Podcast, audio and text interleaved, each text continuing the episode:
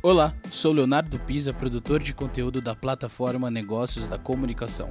Seja bem-vindo à série Nono Fórum sobre Marketing de Influência e sexta edição do Prêmio Influenciadores Digitais. Neste episódio, você vai acompanhar o painel e fora dos stories. Como está, Tia Má?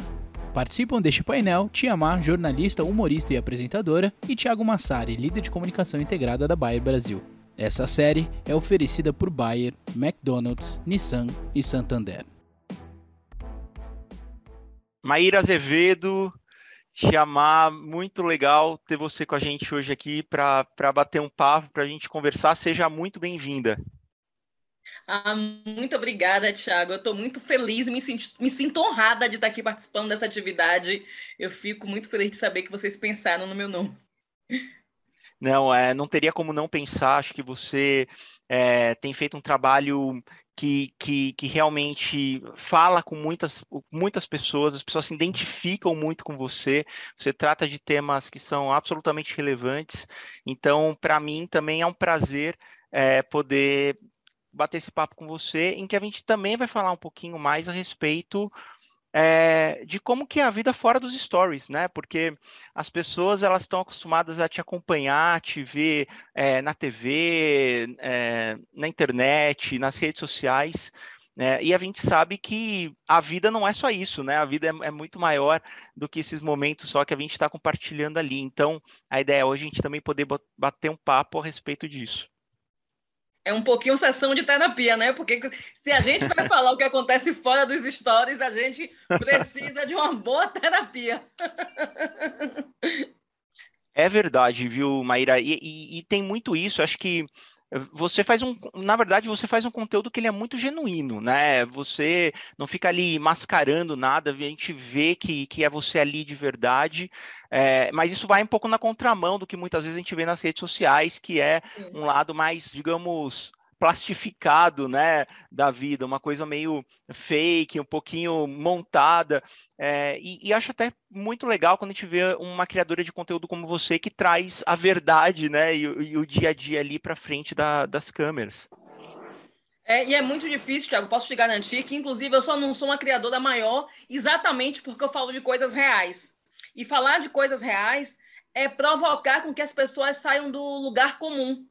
Sabe, assim, eu sou muito criticada. Imagine, de vez em quando eu apareço de camisola, eu apareço com sem maquiagem, né? Eu apareço com uma roupa mais barata. E as pessoas fazem crítica exatamente porque a gente já se habituou com essa internet plastificada, onde todo mundo tem uma vida perfeita. Então, quando alguém me vê lá com um shortinho de 10 reais, sabe, eu comendo uma comidinha na panela, de repente eu estou comendo aqui na panela e falando alguma coisa, as pessoas se assustam exatamente porque é isso que ela pode encontrar na casa dela. É a vida real. E as pessoas não querem a vida real. As pessoas querem a vida dos sonhos, porque a gente quer fantasiar. E a gente esquece que muitas vezes a nossa vida real pode ser o sonho de muita gente sabe? Porque mas a gente foi criando aquela vida que é inacessível, muitas vezes inalcançável. Porque o que, eu, o que eu conheço de gente que vai percebendo o quanto que essas mentiras virtuais foram adoecendo a gente na vida real, elas não foram se dando conta. Então, assim, eu decidi falar de mim de uma forma real. E olha o que eu te digo, talvez a internet não consiga acompanhar 1% da minha vida real. E agora, Maíra, você acha que a, a pandemia, de certa forma, mudou um pouco essa dinâmica, porque é, uma das grandes discussões que a gente viu acontecer, principalmente durante a pandemia, foi justamente é, que as pessoas despertaram também um pouco para para essa necessidade de a gente falar da vida real, né? Da gente realmente expor o que estava acontecendo nas nossas casas, tirar a máscara um pouco. Você sente que isso de fato aconteceu, que houve esse, essa transição a, a, nas redes sociais para um conteúdo mais verdadeiro, né, mais legítimo? Tiago, eu acho que no início, logo da pandemia, quando estava todo mundo muito vivendo aquele momento do lockdown, todo mundo dentro de casa, sabe? O fechamento de tudo, as pessoas começaram a compreender a importância, assim, da gente ver a realidade, de ver a outra pessoa, né? Desmascarada dentro de casa, mas com máscara do lado de fora, na rua. Então, as pessoas estavam, sim, sentindo essa necessidade. Mas eu acho que cada vez mais está voltando para aquele lugar daquela vida, até porque como ainda tem muita gente que não conseguiu ainda voltar para a vida, abre aspas, normal, ela vai vivendo a partir da vida do outro. Sabe? Sim. Então, assim, hoje mesmo eu ouvi uma pessoa me dizendo que já foi para Maldivas porque acompanha uma criadora que viaja muito. Então, eu, eu vou compreendendo isso. Então, assim, comigo as pessoas vão me acompanhando no mercadinho, sabe? é, eu cuidando de minha, minha filha, de meu filho, e não que eu não faça viagens, mas é que, assim, o que eu percebo é exatamente que tem muita gente que quer acompanhar esse tipo de conteúdo da vida maravilhosa, porque é para você esquecer um pouco da sua realidade. Eu acho que houve sim uma melhora, mas agora a gente está voltando para essa idealização de acompanhar nas redes, que, por exemplo, tem gente que ainda não pode ir para a festa, então se diverte acompanhando quem vai. Uhum. Sabe? Eu tenho percebido, essa semana mesmo teve uma pessoa que fez uma grande festa e a internet toda comentava dessa festa, dessa festa. E aí eu ficava pensando, será que as pessoas estão comentando porque não estão ali, estão querendo voltar a viver esse, esse essa situação né, de estar em festa, de estar aglomerada, ou porque a gente realmente gosta desse tipo de conteúdo. Sabe? Porque muitas vezes, até eu mesmo, né? Eu também consumo conteúdo na internet. E eu me pego questionando por que eu acompanho determinadas pessoas. Será que eu acompanho porque eu gosto desse conteúdo ou eu acompanho porque todo mundo acompanha? É, essa é a pergunta de um milhão de dólares, né, Maíra? Porque é, eu entendo que tem realmente esse lado aspiracional, como você falou, né? Que às vezes a pessoa ela queria ter aquela vida, ela, ela, ela, gostaria muito de viver aquela realidade, então ela acompanha, que não é muito diferente do que a gente fazia, sei lá, é, quando comprava uma revista Caras, né? É, há alguns anos, né? Você acompanhava uhum. aquilo porque era muito diferente da tua vida. Mas ao mesmo tempo, você tem um grande número de, de, seguidores, né? E que, e que de fato gostam desse estilo, é, que é, de, de, ser você de verdade, no mercadinho, comendo a comida na, na panela, às vezes também num evento, numa festa, Sim. mas vivendo né, a vida como ela é, né? Não é nem só o glamour o tempo todo e nem só também é, é, perrengues, aqueles, né? Nem perrengues do, do, dia a dia. Eu acho que é exatamente isso, Ti. Ninguém vive só de perrengue, porque por mais difícil que sua vida seja, em algum momento do seu dia você tem um momento de glória. Em algum momento. Nem que seja aquele momento que você senta no sofá para agradecer, sabe? Se você às vezes assiste uma série, você abre um sorriso. Tipo, nesse instante aqui eu posso confessar para você se, se, ainda bem que a gente só tá filmando daqui para cima. Eu, tô, eu tava parecendo uma louca, eu tava limpando a casa, minha casa tem tá obra, sabe? Aí daqui a pouco eu tive que parar correndo, porque eu tinha que subir. E qualquer pessoa que estiver assistindo vai imaginar que eu tava agora, sabe, me produzindo para vir acompanhar, enquanto eu tava lá embaixo areando as coisas, sabe? Procurando a pedra que quebrou, tentando colocar uma para consertar. Então, o que eu quero mostrar é que por trás dos stories tem uma vida real que às vezes a gente desconhece sabe? E assim, a gente às vezes olha para aquela pessoa que está ali na internet e a gente tem a sensação de que a gente sabe tudo da vida dela. Né? Porque a gente fica assim, né? Ah, eu tô aqui, eu tô acompanhando, eu sei tudo. E às vezes a gente não sabe quase nada. A gente não sabe quase nada. Porque na internet a gente mostra o que a gente quer. A gente mostra o que a gente quer. E, essa é uma pergunta que eu queria te fazer, Maíra, porque é, você tem, você é uma produtora de conteúdo, né? Você mesma começou falando que você até talvez é, pudesse até criar mais conteúdo, se você, mas você tem esse compromisso de mostrar é, a vida como ela é. E, mas como é que é essa pressão também? Porque a gente está aqui também para falar um pouquinho sobre a, a, vida fora dos stories, falar um pouquinho sobre é, saúde mental. Então, como é que é para você essa responsabilidade, né, de ser acompanhada, seguida por tantas pessoas que te, te têm hoje como uma referência e do seu compromisso de gerar um conteúdo que realmente é, não decepcione, não desaponte. Como é que é isso para você? Uma pressão incessante onde eu precisei voltar a fazer terapia. E eu gosto de falar sobre isso, inclusive porque eu gosto de ser real.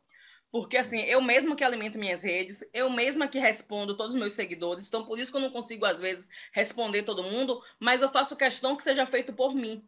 Porque quem eu responder, eu quero que seja com a minha visão, com o meu posicionamento, para que as pessoas, inclusive, tenham a chance de me admirar ou se decepcionar comigo, mas através de mim. É, né? Claro que assim, eu tenho ajuda já de outras pessoas, mas o meu conteúdo todo é pensado por mim. E aí, Tiago, é, eu tenho ansiedade, né? Eu, eu, sou diagnosticada com ansiedade mesmo. Então, te, esse momento que a gente parou de ver as curtidas, para mim, me ajudou muito, porque a gente entra em uma pressão de ver meu, meu conteúdo não pode flopar, meu conteúdo não pode flopar, eu preciso ser muito curtida. Isso estava mexendo comigo, tanto que agora, né, que agora você voltou a poder ver as uhum. curtidas e eu decidi ocultar todas para eu não ficar nesse desespero, porque eu, eu quero agora que quem me acompanhe esteja lá porque quer. Eu não quero entrar em uma disputa, sabe, comigo mesma, para estar tá sempre dando certo, porque a gente não dá certo sempre na vida. A gente tem a gente tem uma vida analógica, a gente está em cima, a gente está embaixo em vários momentos. Então, o que eu posso te dizer, mas ao mesmo tempo, né, que tudo tem um lado positivo, eu posso te dizer que é também uma grande honra saber que eu inspiro outras pessoas. E o que eu percebo, no meu caso em especial, as pessoas não querem saber os eventos que eu estou. As pessoas não querem ver a roupa que eu vou vestir. Elas até gostam, mas elas se preocupam mais com o que eu penso. E isso, é para mim, inclusive, é muito mais responsabilidade. Então, assim, eu vou te dar um exemplo. Às vezes eu, faço, eu posto uma foto linda, eu até quero pedir agora essa chuva de like. Aí eu posto uma foto linda e acho que aquela foto vai bombar. E aí, quase só minha família mesmo que curte, às vezes nem minha família. e aí, às vezes, eu posto uma opinião minha. E as pessoas começam a comentar sobre aquilo e aquilo viraliza. Então, eu fui entendendo que, no meu caso, as pessoas se preocupam muito mais com o que eu penso do que aonde eu estou. E você saber que alguém se preocupa com a sua opinião te dá um grande poder, mas como dizia o tio do Homem-Aranha, mas também uma grande responsabilidade, né? Porque eu tenho consciência que eu tenho que ter muito cuidado com o que eu vou postar. Porque eu sei que as pessoas levam em consideração a minha opinião. É, e, e, realmente o que você trouxe é, é e, e, é um reflexo realmente do conteúdo que você faz, né? Então, essa coisa de ser de verdade, né, é, tem muito mais a ver com, com quem você é, né, do que com quem você parece ser, né? E isso, isso é algo muito forte, né, para as pessoas. Agora, é, Maíra, me diz uma coisa, como é que você concilia isso, né, com o fato de que os seus, os seus canais também são é, uma fonte de negócios. Né? Então, você tem ao mesmo tempo é, os teus seguidores e essa oportunidade de você transformar esse canal também no, numa fonte de negócios. Como é que é para você é, conciliar esses dois mundos? A gente pode chamar de dois mundos, como é que eles se conectam? É, é, a primeira coisa foi eu entender que eu também era um produto. Né? Eu preciso me ver também como uma marca. Eu tive que entender isso. A partir do momento que eu me associo a uma outra marca, eu tenho que ter também esse cuidado. Então, assim, eu não me associo com qualquer marca. Já teve muita marca de me convidar e eu precisar recusar por exatamente por aquela marca e contra aquilo que eu defendo. Então, eu tenho que estar sempre muito atenta. Já aconteceu, assim, de eu fechar uma parceria e não ter consciência total da, do que aquela marca faz, porque nem tudo a gente consegue acompanhar. Você sabe, a gente vai lá, a gente pesquisa, mas às vezes tem uma coisa que nos passa, né? Então eu tenho que ficar sempre muito atenta. Porque eu fui entendendo que, ainda que eu seja pequena perto de algumas marcas, eu também posso ser usada como um selo de qualidade. Ainda mais eu sendo uma mulher preta, que fala das coisas que eu falo, sabe? Que fala muito sobre autoestima, que fala muito de violência contra a mulher, que fala da importância do combate ao racismo. Quando uma marca se associa a mim, ela está dizendo: olha só, te amar, Maíra Azevedo, que fala essas coisas que vocês ouvem, estão está falando da gente, está falando de mim. Então eu sei que as pessoas muitas vezes vão comprar porque elas acreditam na minha palavra, né? É como se eu estivesse dando um respaldo. É, eu consegui entender que é uma parceria e que eu preciso me juntar com marcas que eu também acredite, sabe? Eu preciso acreditar no que aquela marca faz. E eu acho que elas se complementam sabe? Eu não, eu não consigo mais distanciar. Muitas vezes, e aí eu não tenho problema algum, Tiago, de falar, eu peço para as pessoas que me acompanham sim ir lá consumir, curtir, porque eu vou dizer, a minha produção de conteúdo, ela é feita de forma voluntária. Mas eu poder receber por ocupar um espaço na rede, porque a gente sabe o quanto que a comunicação é importante. E eu vou receber pelo trabalho que eu faço através das parcerias que eu vou realizando ao longo da minha jornada. Incrível. Né, essa, essa consciência é, que você traz. E, e, eu, eu queria te fazer um, uma última pergunta. Sei que a gente está com pouquíssimo tempo, mas a ah, conversa está muito boa. Eu adorando, ainda quero falar se é bem, é bom. é, eu queria te, te, fazer uma pergunta que é, né, nesse, com, esse, é, com essas milhões de pessoas que estão ali te acompanhando, essa responsabilidade que você comentou, a pressão, como é que é lidar, né? Você falou, às vezes a gente nem sempre acerta, né? Como é que é lidar com um erro nesse, nesse contexto, né? Nessa, numa dinâmica assim tão, tão é, é, quente, né? Que acontece, como é que é para você de repente olhar ali e falar, putz, errei nessa opinião ou errei nesse post?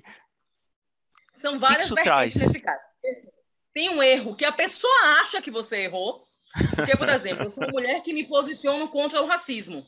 Então, Sim. quando eu me posiciono contra o racismo, eu recebo uma enxurrada de críticas de pessoas que querem manter aquele discurso do somos todos iguais. Então, eu sou criticada. Então, assim, eu já sei que eu vou ser criticada, que é o erro que, onde eu não considero que eu errei, mas a partir daquelas pessoas que têm aquele discurso da falsa democracia racial, vão apontar o meu discurso como erro. Tem gente que vai apontar o meu discurso de violência contra a mulher ou de relacionamentos abusivos como também um discurso né, enfadonho. E eu sempre digo que aí é aquela tentativa de dizer que o meu discurso é errado para a manutenção dos privilégios, para que tudo continue do jeito que está. Então tem esse tipo de erro, onde o erro que não existiu, mas quem quer que as coisas continuem do mesmo jeito vão lá e digam que aquilo é um erro. Isso acontece muito. Tem também os haters, né, que são aquelas pessoas onde não importa o que você fale, o que você faça, você pode construir um castelo e aquelas pessoas vão te criticar. Essas pessoas, e assim, uma coisa que eu fui aprendendo, Thiago, eu sou muito honesta, né? E eu sou muito honesta, eu sou muito verdadeira e eu sou muito eu. É, quando é um hater, eu tenho três formas de agir. Às vezes eu vou lá, bloqueio e apago. Às vezes eu respondo de igual para igual, né? Porque eu acho que é importante, porque eu sou humana. Isso é uma forma de me humanizar. Porque eu penso assim, se você se colocou com disposição de ir lá atacar alguém, você também tem que estar pronto e disposta, disposto para também receber uma resposta à altura. Então eu vou lá e respondo. E às vezes eu ironizo. Sabe, a pessoa vai lá, me esculhamba toda, faz um textão me desqualificando, eu vou, tá, adorei, linda sabe? Ai, amei, sabe? Porque depende muito de como eu esteja. Mas eu decidi ser real com essas pessoas, sabe? Às vezes eu vou apagar porque, ai, nem vou perder meu tempo, não vou dar crédito. Às vezes eu me irritei demais a ponto de querer responder. E a ponto eu digo, meu Deus, que bobagem, é tão bobo que merece uma resposta minha, porque essa pessoa está precisando de atenção. Então tem esse tipo de erro também. E aí tem o meu erro. E uhum. quando eu erro e identifico que eu errei, eu faço questão de manter o meu erro lá porque eu não vou apagar o que eu errei.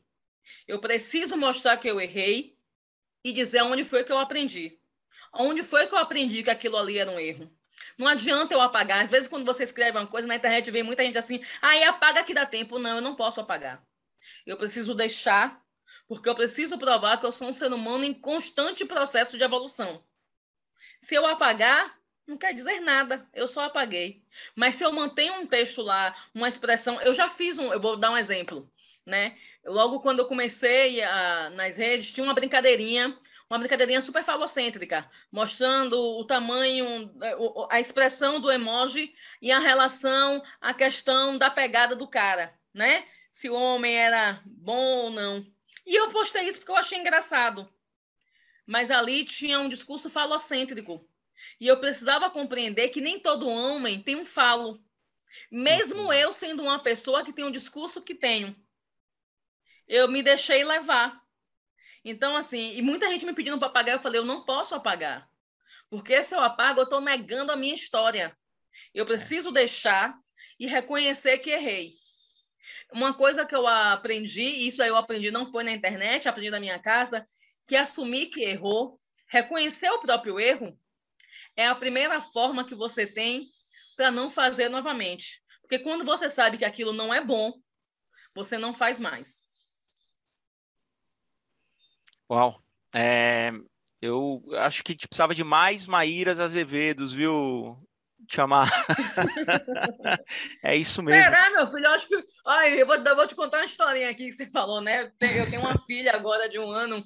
E aí, quando eu estava grávida, meu marido falou que se fosse menino, se chamaria Marco Júnior, né? Que é o nome dele. Aí eu falei, então, se for menina, vai ser Maíra Filha. E ele fez, não. Então eu abro mão de Marco Júnior e a gente vai escolher um nome diferente, porque o mundo não está preparado para duas Maíras. Sensacional.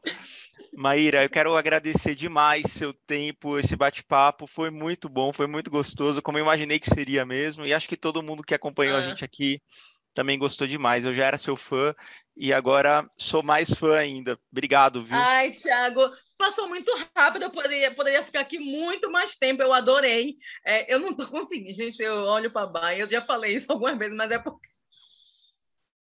E você sabe aquela coisa que fica na cabeça eu não vou falar, né?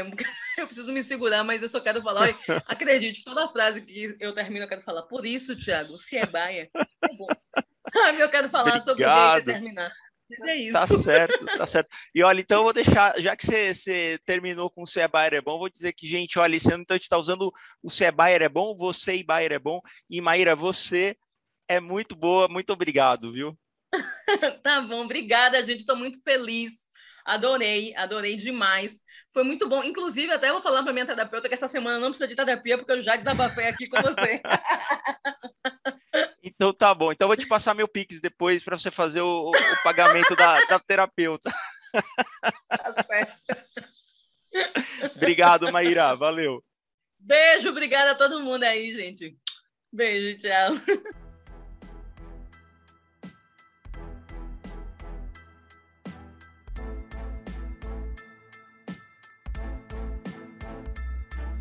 Você acompanhou mais um episódio da série Nono Fórum sobre Marketing de Influência e sexta edição do Prêmio Influenciadores Digitais. Confira a série completa em 40 episódios. Até a próxima!